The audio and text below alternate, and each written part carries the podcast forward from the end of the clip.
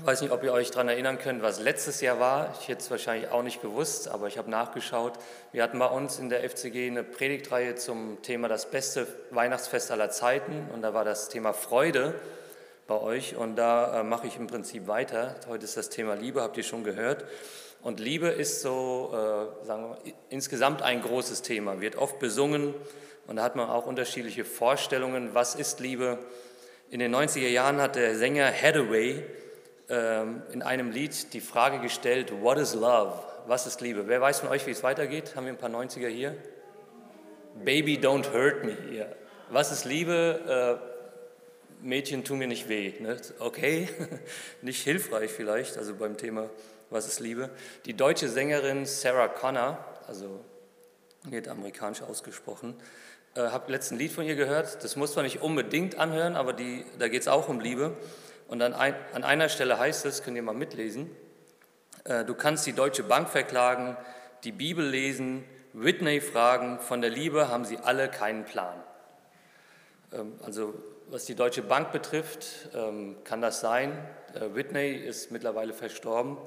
Ähm, also, aber in Bezug auf die Bibel würde ich sagen, stimmt das so nicht, denn die Bibel sagt ziemlich viel über, also über Liebe und ich würde auch sagen, die hat einen Plan. Und dann ich lese uns mal eine der bekanntesten Bibelstellen überhaupt vor, Johannes 3, Vers 16.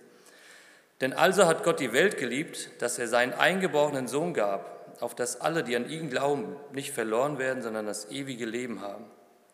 Und hier wird ein Kriterium deutlich, was so beim Thema Liebe auch in dem Lied von Sarah Connor irgendwie nicht thematisiert wird. Liebe ist nicht nur ein Gefühl, sondern Liebe ist eine Entscheidung. Und in dem Fall hat Jesus eine Entscheidung getroffen. Ich bin bereit, ans Äußerste zu gehen, für jemand anderes. Ähm, Liebe ist vor allem eine Tat. Also Gott liebt uns so sehr, dass Jesus bereit war, für uns zu sterben. Und da merken wir schon, okay, wenn Jesus das so wichtig war, dann liegen wir ihm wohl ziemlich stark am Herzen. Also wahrscheinlich gibt es nicht viele Menschen, wo man sagen würde, also ich bin bereit, wirklich ans Äußerste zu gehen, weil ich die Person so, viel, so stark liebe. Also wir sind ihm ziemlich wichtig. Jesus war bereit, alles zu investieren, was er hatte. Und das unabhängig davon, wie wir darauf reagieren würden. Da kann man auch mal ähm, versuchen, das zu veranschaulichen. Stell dir Folgendes vor, jemand steckt finanziell äh, in der Klemme und also in Deutschland ist das wahrscheinlich eher selten, aber in anderen Ländern ist das so, eine teure Operation steht an und man hat das Geld nicht. Ne? Und wenn man diese Operation nicht bekommt, die, sind die Zukunftsaussichten äh, ganz schlecht. Also die Operation ist notwendig. Und nehmen wir einfach mal eine fiktive Zahl, 100.000 kostet die. Und ähm, du überlegst dir jetzt, hey, ich spare 100.000 Euro an, damit diese Person, dieser Freund, diese Freundin operiert werden kann. Ist jetzt nicht so, dass du das Geld zu Hause rumliegen hast, irgendwie eingenäht ins Kopfkissen. Es verlangt von dir alles ab, dass du diese 100.000 zusammenkriegst. Und dann kannst du mir überlegen, was das für dich bedeuten würde. Du verkaufst dein Auto, fährst nur noch Fahrrad, ähm, du arbeitest Überstunden, kündigst deinen Handyvertrag nur noch prepaid, kannst keinen mehr anrufen, aber angerufen werden, ähm, ziehst in eine kleine Wohnung, hast vielleicht eine Eigentumswohnung, verkaufst die, ziehst eine kleine Wohnung und irgendwann, auch eine fiktive Zahl, nach drei Jahren hast du endlich das Geld zusammen, also lebst wie eine Kirchenmaus, damit du diese 100.000 zusammenkriegst und ähm, legst es in einen Koffer, ähm, stellst sie vor die Tür von dieser Person, machst einen Zettel dran und sagst, ich habe dich so sehr lieb, dass ich alles, was ich hatte, für dich investiert habe, damit du nicht sterben musst. Und dann gehst du. Ne? Also du stellst es hin und überlässt im Prinzip ähm, ja, die Entscheidung der Person, was sie mit dem Geld macht. Die kann auch sagen, na gut, dann gehe ich, mache ich eine Weltreise. Ne?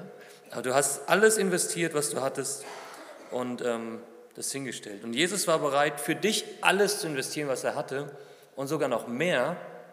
Er war bereit, sein Leben zu geben. Er war bereit zu sterben, weil er wusste, ohne ihn sind wir verloren. Ohne ihn hat, hat die Menschheit keine Zukunft. Wir brauchen Jesus. Ohne ihn schaffen wir das nicht. Und, und das ist ganz wichtig beim Thema Liebe. Liebe ist immer eine Investition. Liebe ist immer eine Investition. Liebe kostet immer. Also das, da kommt man beim Thema Liebe nicht drum herum, sondern Liebe kostet immer. Äh, jetzt durch Corona aber das ist jetzt noch ist jetzt schon der erste Lockdown. Also hatte ich gelesen über ein paar Sportler im Jahr 2020 Also als Sportler grundsätzlich, ähm, klar, wenn man einen normalen Beruf hat, muss man auch Prioritäten setzen, ne? früh aufstehen, angenommen man ist Schichtarbeiter und so weiter. Also ist jetzt auch nicht mega einfach, aber als Sportler musst du Prioritäten im Leben setzen, die deine Ernährung betreffen, deine Zeitplanung und so weiter. Also man hat dann eine Saison, ähm, wo die also Termine oder Rennen, die Turniere sind und so weiter. Man muss auf den Schlaf achten, verschiedene Opfer bringen. Also es sieht immer so schön aus, wenn Fußballer ähm, erfolgreich sind, aber in den in jungen Jahren, während andere am Badesee rumlungern, äh, müssen die in Trainingslager und so weiter. Also man muss da schon wirklich investieren, Prioritäten setzen, Schweiß, Schmerzen und so weiter. Und Corona hat das für Sportler, jetzt wie gesagt, das betrifft den ersten Lockdown oder das ist Jahr 2020, deutlich äh, komplizierter gemacht. Und da gibt es eine christliche Organisation, die heißt SRS, Sportler ruft Sportler. Und da hatte ich einen Artikel gelesen, haben die ein paar Sportler rausgegriffen, zum Beispiel eine Australierin. Sie musste 3000 australische Dollar ausgeben, damit sie an einigen Wettkämpfen teilnehmen konnte, aber dann anschließend, also vorher und nachher in Quarantäne bleiben musste. Ne? Muss man dann auch sagen, boah, will ich das wirklich? Guck mal, das bringt einige Komplikationen mit, das kostet mehr als sonst, aber sie hat es gemacht. Oder eine Triathletin, ähm, die kann nach einem Wettkampf im Ausland wegen Einreisebeschränkung ihren Mann einige Monate nicht sehen. Und das hat sie in Kauf genommen, um zu sagen, hey, ich möchte aber an diesem Wettkampf teilnehmen. Also Corona hatte da und wahrscheinlich auch bis heute die Rahmenbedingungen verändert. Und diese Sportler, die mussten sich auf die neue Situation einlassen überlegen, will ich das? Bin ich bereit, hier mehr zu investieren, als ich sonst investieren muss? Sie mussten sich neu orientieren, neu sortieren und Prioritäten setzen und dann Entscheidungen treffen. Möchte ich das überhaupt? Auch wenn es einiges kostet. Und wenn die Rahmenbedingungen sich ändern bei uns im Leben, dann, ähm, oder die Preise steigen, muss man sich fragen, ist es mir das noch wert? Möchte ich das wirklich? Ähm, Handy, also wenn man mir vor 20 Jahren gesagt hatte, dass mal ein Handy äh, 2000 Mark kosten würde, dann hätte man, ja, hier, also wer ist denn so verrückt, das zu bezahlen? Ne? Aber heute äh, gibt es jede Menge, die sagen, ich zahle 1000 Euro für ein Handy. Man muss sich fragen, bin ich bereit, das zu machen? Also selbst wenn Geld keine Rolle spielen würde, bin ich bereit, so viel Geld auszugeben? Ist es mir das noch wert? Bin ich bereit, die Kosten zu zahlen, vollen Einsatz zu geben? Ähm, das gilt für ganz viele Entscheidungen im Leben. Also das ist jetzt auch schon wieder ein, zwei Jahre her. Ein Döner in Frankenthal mit einem Freund, der kommt, lass Döner essen gehen, hat der Döner 6 Euro gekostet. Ich war so, okay, das ist der teuerste Döner, den ich je hatte. Also bin ich bereit, so viel zu bezahlen für einen Döner. Früher waren es 6 Mark, ne? die Leute, sich noch an Mark erinnern können. Also jetzt sind es 6 Euro. Oder auch Gottesdienste. Das ist komplizierter geworden und man muss sich fragen, bin ich bereit, das mitzugehen? Äh, mit Maske, mit Tests und, und so weiter. Bin ich bereit, diesen Mehraufwand zu tragen? Das sind Entscheidungen, die wir treffen können müssen. Ähm, ein Beispiel aus meiner Familie, mein Papa ist Musiker ähm, und ihm war es wichtig, dass wir als Kinder alle ein Instrument lernen. Und ich habe noch sechs Geschwister, also wir sind eine große Familie, sieben Kinder. Und äh, Musikunterricht ist nicht billig. Also das muss man schon wollen, sage ich mal. Ne?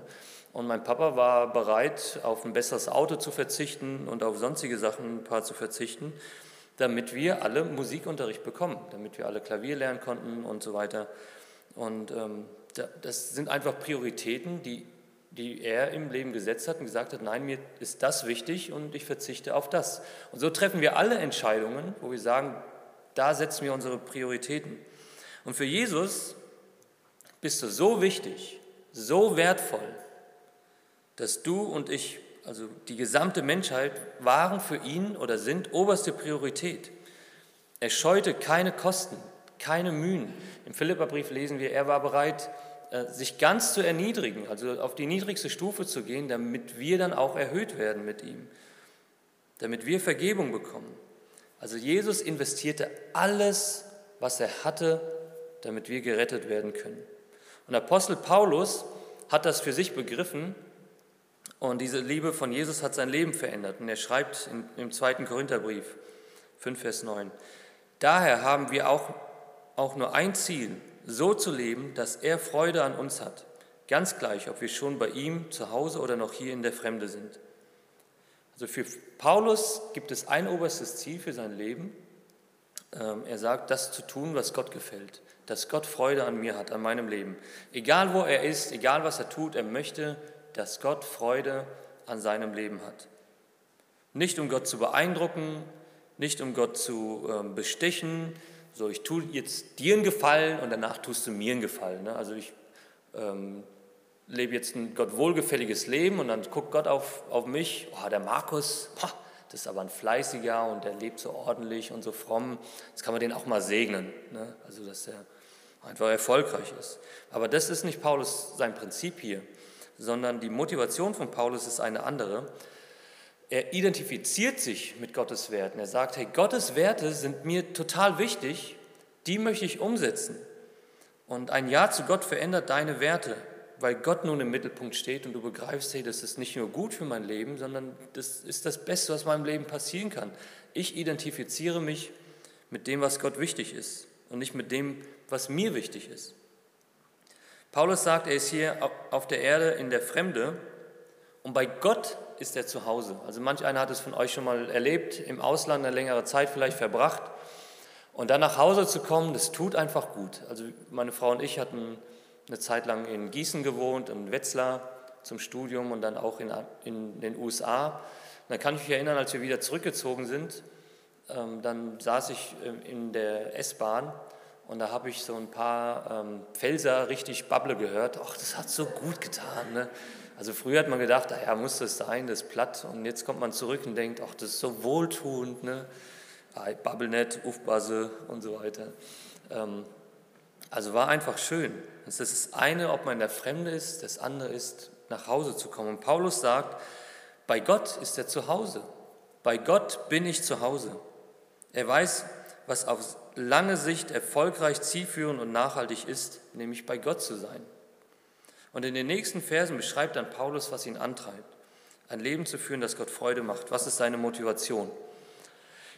Ähm, die Verse 14 bis 15. Bei allem ist das, was uns antreibt, die Liebe von Christus. Wir sind nämlich überzeugt, wenn einer für alle gestorben ist, dann sind alle gestorben. Und er ist deshalb für alle gestorben, damit die, die leben, nicht länger für sich selbst leben, sondern für den, der für sie gestorben und zu neuem Leben erweckt worden ist. Was ist seine Motivation? Was sagt Paulus? Es ist die Liebe von Jesus. Die treibt ihn an. Das ist sein Treibstoff. Es ist die Liebe von Jesus, die Paulus erfahren hat. Das ist seine Motivation. Äh, also Volksbank hat ja so eine schöne Werbung.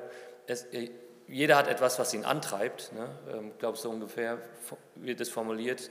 Und äh, das, Paulus gibt da eine Antwort auf diese Frage. Was treibt Paulus an? Sagt, es ist die Liebe von Jesus. Die treibt mich an. Und diese Liebe möchte Paulus in alle seine Taten einfließen lassen. Dieser Liebe mehr Raum in seinem Leben geben. Und das bereitet Gott Freude. Ganz bekannte Bibelstelle ist 1. Korinther 13, das hohe Lied der Liebe. Und da lese ich uns mal die ersten drei Verse vor. Und die haben es ganz schön in sich. Also da, ja. Wenn ich in Sprachen rede, die von Gott eingegeben sind, in irdischen Sprachen, sogar in der Sprache der Engel, aber keine Liebe habe, bin ich, äh, bin ich nichts weiter als ein dröhnender Gong oder ein, eine lärmende Pauke. Mal hier eine kurze Pause und das würde uns schon beeindrucken. Ne? Also wenn, jetzt kann man da vielleicht auch einsetzen, angenommen, ich würde hier stehen, würde Wunder tun und so weiter. Und das, als Christen würden wir sagen, wow, das ist toll, hier ist Gott am Wirken. Aber Paulus sagt, hey, wenn da die Liebe fehlt, das ist einfach, also taugt nichts. Wenn ich prophetische Eingebungen habe, wenn mir alle Geheimnisse enthüllt sind und ich alle Erkenntnisse besitze, wenn mir der Glaube im höchsten nur denkbaren Maß gegeben ist, sodass ich Berge versetzen kann, wenn ich alle diese Gaben besitze, aber keine Liebe habe, bin ich nichts. Wenn ich meinen ganzen Besitz an die Armen verteile, wenn ich sogar bereit bin, mein Leben zu opfern, um mich bei lebendigem Leib verbrennen zu lassen, aber keine Liebe habe, nützt es mir nichts. Das ist schon ein bisschen hart, oder? Also, also in Vers 3 könnte man schon meinen, ja, wie kann man so etwas ohne Liebe tun? Besitz an die Armen verteilen, sich selbst aufopfern. Und diese Textstelle zeigt uns eigentlich, Gott ist in erster Linie an deiner Einstellung zu ihm interessiert. In erster Linie an deiner Einstellung zu ihm interessiert und, da, und danach an dem, was du tust. Ähm, also du, du kannst Gott nichts vormachen. Dein Geld an die Armen zu geben kann eine gute Sache sein, und das möchte ich hier gar nicht abstreiten, Aber es kann auch eine schlechte Sache sein, nämlich in dem Sinne, dass deine dahinterliegende Motivation falsch ist. Zum Beispiel Selbstdarstellung, möchtest dich als großer Retter darstellen, also ich spekuliere jetzt einfach mal nur, schaut her, wie selbstlos ich bin, ne? oh, wie liebevoll und so weiter, aber deine Motivation ist, Menschen zu beeindrucken, vielleicht sogar Gott zu beeindrucken und nicht das aus Liebe zu tun, weil Jesus dich so sehr liebt. Dass du sagst, ich bin in Jesus so reich beschenkt, deshalb möchte ich auch andere beschenken. Von außen betrachtet können wir die Motive nicht erkennen. Das heißt so schön, dass Gott ins Herz schauen kann, aber wir können das nicht, doch Gott kennt sie. Und deshalb fordert uns Paulus auf, ja, denk mal darüber nach. Was treibt dich eigentlich an? Was treibt dich an? Wenn es die Liebe ist, die du von Jesus erfahren hast, dann steckt da unglaubliche Kraft dahinter. Lebensverändernde Kraft. Ich hatte vor ähm, ja, letztes Jahr einen Artikel gelesen von einer Frau, die heißt Eddie Wyatt. Hört für uns äh, ein bisschen eigenartig an, dass man als Frau Eddie heißt, aber die heißt Eddie Wyatt. Und er hat ein wirklich ähm, schweres Leben ähm, gehabt. Und als Kind und Teenagerin wurde sie in den 70er Jahren und 80er Jahren, ähm, hat sie einfach schlimme Dinge äh, erlebt, wurde missbraucht, vergewaltigt und so weiter. Und ähm, genauso ihre Cousine und ihr Cousin. Und ihr Cousin hat sich dann als Teenager, als junger Erwachsener ähm, selbst umgebracht, hat Selbstmord begangen. Und sie musste dann als Teenagerin von zu Hause fliehen, um einfach diese ganzen negativen, also ja, diese schlimmen Sachen, die sie erlebt hat, um da zu entkommen, um sich selbst zu schützen. Und dann hat sie ein Studium angefangen und hat versucht, sich mit Alkohol und Drogen selbst zu therapieren. Und dann, ähm, ja, aber die Probleme waren nicht weg und so weiter, also es also ging überhaupt nicht gut. Und sie litt unter extremen Angstzuständen. Eines Nachts bricht sie auf dem Fußboden zusammen, erzählt sie, und sie kann sich vor Schmerzen kaum mehr bewegen. Und dann nimmt sie eine Bibel in die Hand und liest in 2. Korinther 5 die Überschrift Sehnsucht nach einem neuen Körper oder Sehnsucht nach dem neuen Körper, wo Paulus die, die Zukunft, die Ewigkeit beschreibt. Und irgendwie beschäftigt sie das. Ne? Sie weiß auch nicht, warum sie die Bibel in die Hand genommen hat, aber, und dann kommt sie an diese Stelle, 2. Korinther 5. Und nicht lange nach diesem Vorfall sucht sie eine Kirche auf. Und mit ihren Worten beschrieben war diese Kirche voller komischer Menschen. Ähm, die waren alle schlecht gekleidet, extrem konservative Christen, also haben Männer und Frauen getrennt gesessen und so weiter. Und sie selbst bezeichnete sich zu diesem Zeitpunkt als Marxistin, als eine Feministin mit schlechtem Vokabular, also viele Schimpfwörter und so weiter, eine Kettenraucherin, die wirklich verzweifelt war. Und jetzt kreuzt sie in dieser Kirche auf und eigentlich passt sie da sowas von überhaupt nicht rein. Ne? Also ihr könnt euch das vorstellen, da hast du die schön ordentlich gekleideten Christen, ne, wo alles ähm, in Ordnung ist, alles ordentlich ist. Ne? Und da hast du eine Frau, die am Boden zerstört ist, aber auch ein Leben lebt, wo man von außen betrachtet sagen würde, naja gut, selber schuld irgendwie, ne? raucht, ähm, ja, wie auch immer. Und sie beschreibt dann, sie schreibt dann über diese Kirche, das ist wirklich interessant, das waren die freundlichsten Menschen, denen ich jemals begegnet bin. Sie liebten mich aus Prinzip und indem sie das taten, retteten sie mein Leben. Also sie trifft hier auf diese Christen und sie liebten sie einfach aus Prinzip, weil sie selbst von Liebe von Jesus erfahren haben, haben sie diese Liebe weitergegeben, haben keine Bedingungen an sie gestellt, sondern sie liebten sie einfach als Mensch aus Prinzip. Was haben diese Menschen dieser Kirche gemacht? Sie sind ihr mit Liebe begegnet. Sie sagte auch, das fand ich ganz interessant, dadurch, dass Männer und Frauen getrennt waren. Sie wurde niemals von jemandem aus der Gemeinde alleine besucht, sondern immer zu zwei, zu dritt, gab ihr das Sicherheit. Sie fühlte sich in einem sicheren Rahmen und das ist jemand, der einfach ganz viel Unsicherheit im Leben erfahren hatte. Normalerweise würde man sagen, naja gut, wie, kann das jemandem hier Sicherheit vermitteln? Aber ähm, für sie war das, war das einfach fühlte sich dort aufgehoben. Die Menschen haben sie angenommen, haben ihr Würde und Wert entgegengebracht, was sie bisher so im Leben nie hatte. Und indem sie das taten, retteten sie ihr Leben. Und dann sagt sie, können wir mal mitlesen, ein Zitat von ihr. Objektiv betrachtet habe ich erlebt, dass sich durch Bibellesen, keine Drogen, ein anderes Umfeld mein Leben deutlich verbessert hat.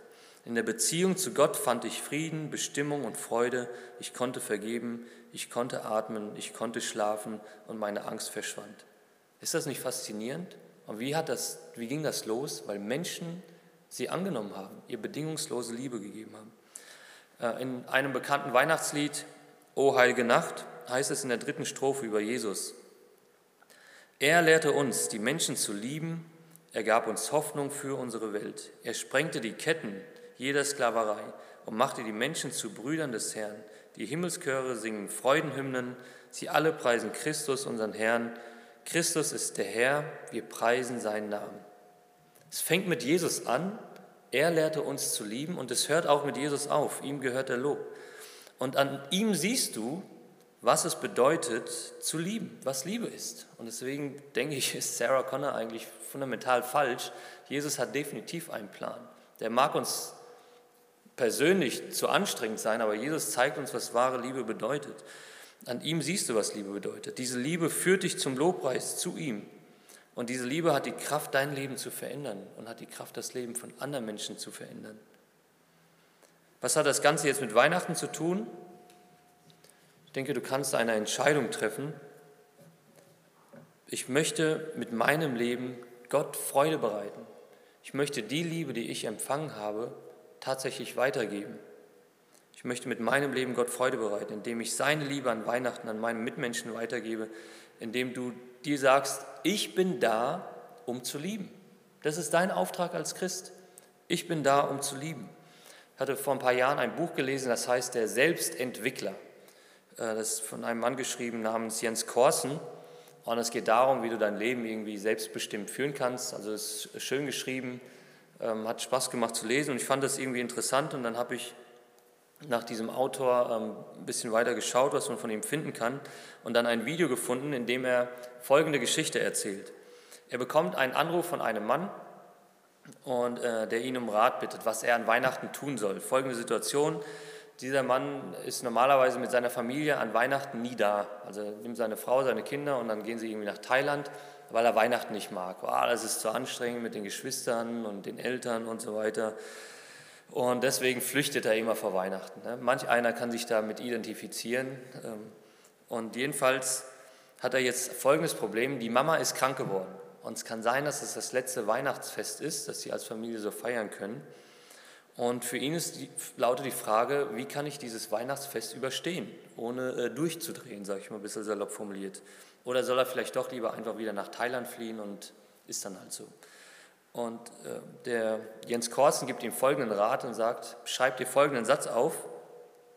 Ich diene den Bedürfnissen aller Anwesenden mit ganzem Herzen, es muss mir keinen Spaß machen.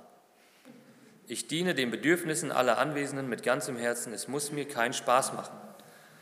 Und der Mann ist super durch die Feiertage gekommen.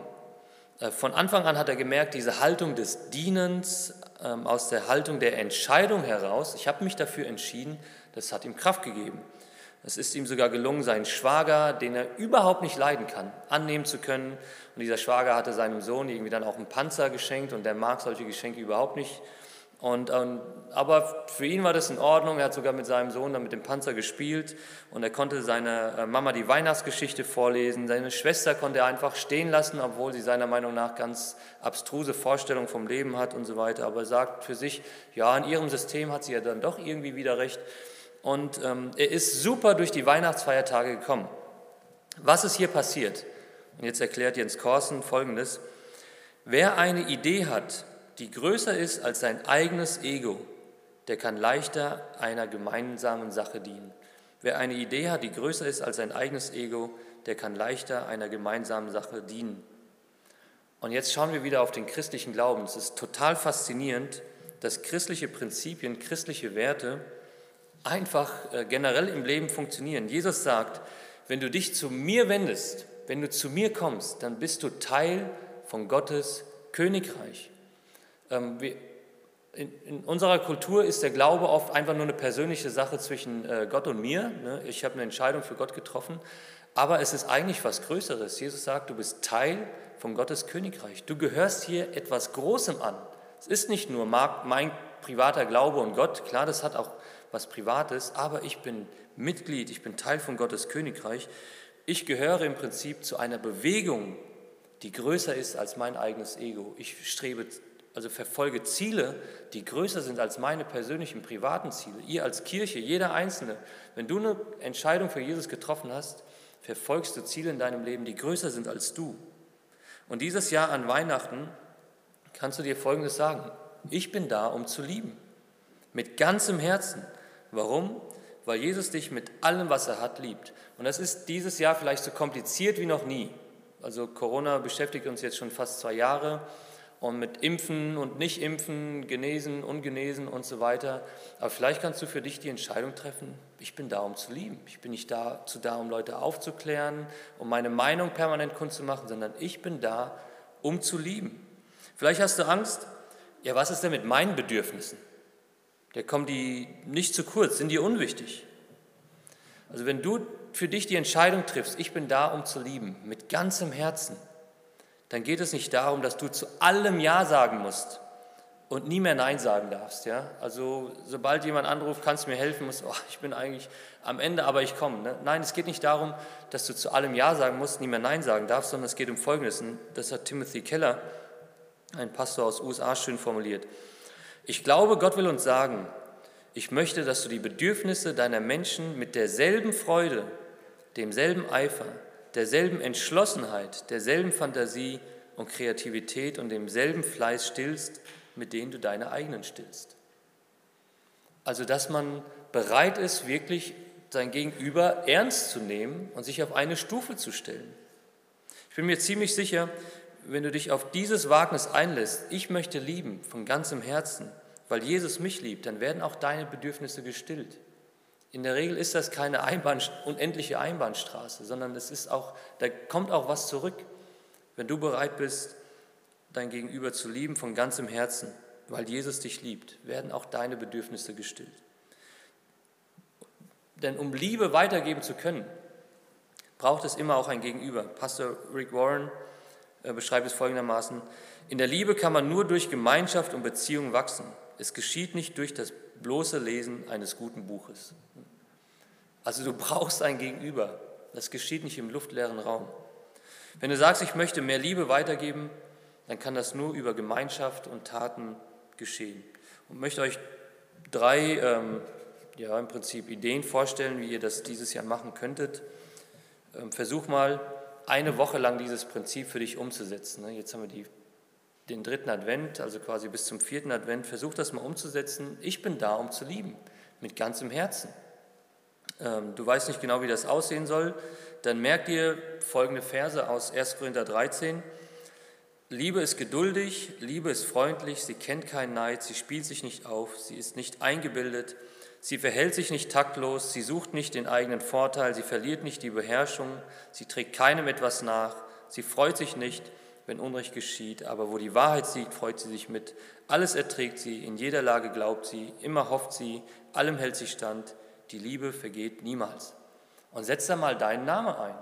Also können wir mal mit mir anfangen. Markus ist geduldig, Markus ist freundlich, Markus kennt keinen Neid, Markus spielt sich nicht auf, Markus ist nicht eingebildet, Markus verhält sich nicht taktlos, er sucht nicht den eigenen Vorteil, er verliert nicht die Beherrschung, er trägt keinem etwas nach. Er freut sich nicht, wenn Unrecht geschieht, aber wo die Wahrheit siegt, freut er sich mit. Alles erträgt er, in jeder Lage glaubt er, immer hofft er, allem hält er stand. Markus vergeht niemals. Ja, das wäre schön, ja. Jetzt könnt ihr mal meine Frau fragen, ob das so im Detail stimmt. Aber ähm, das ist, ähm, wenn man das auf mal diese persönliche Ebene runterbricht, merkt man schon, ah, da ist viel Luft nach oben. Ne? Also so einiges nach oben. Und wenn wir dann auch mal denken an die Diskussion oder die Stimmung in unserem Land oder auch innerhalb eurer Kirche vielleicht, da ist viel Luft nach oben in der Art und Weise, wie wir miteinander umgehen. Versuch mal in der kommenden Woche das für dich festzumachen, zu sagen, ich bin da, um zu lieben, von ganzem Herzen. Eine zweite Möglichkeit kann sein, dass du ähm, praktisch hilfst. Es gibt so viele tolle Möglichkeiten, das Leben eines Menschen zu verändern, zum Beispiel eine Kinderpatenschaft wir arbeiten bei uns in der Kirche mit der Organisation Helping Hands zusammen. Da kannst du für 20 Euro eine Kinderpatenschaft abschließen, in anderen äh, Hilfswerken ist es 30 Euro. Und du veränderst das Leben eines Menschen wirklich nachhaltig. Und den meisten von uns, also will mich da auch nicht zu weit aus dem Fenster lehnen, aber den meisten von uns tun diese 20 Euro nicht weh. Die merken wir noch nicht mal, wenn es im Dauerauftrag passiert. Aber du veränderst das Leben eines Menschen wirklich nachhaltig. Das könnte eine Möglichkeit sein, dass du sagst, hey, ich möchte praktisch dafür sorgen, damit Menschen geholfen wird. Und eine dritte Möglichkeit könnte sein, ähm, dass du vielleicht einfach hier an jemand, ähm, einen Freund, deine Eltern, Geschwister, jemand aus der Gemeinde eine Karte verschickst und sagst, hey, ich wünsche dir frohe Weihnachten und ich habe dich lieb. Oder dass du deine Eltern anrufst oder deine Geschwister. Vielleicht hast du das deinen Kindern noch nie gesagt. Weißt du eigentlich, dass ich dich lieb habe? Und dann gib Liebe einfach weiter.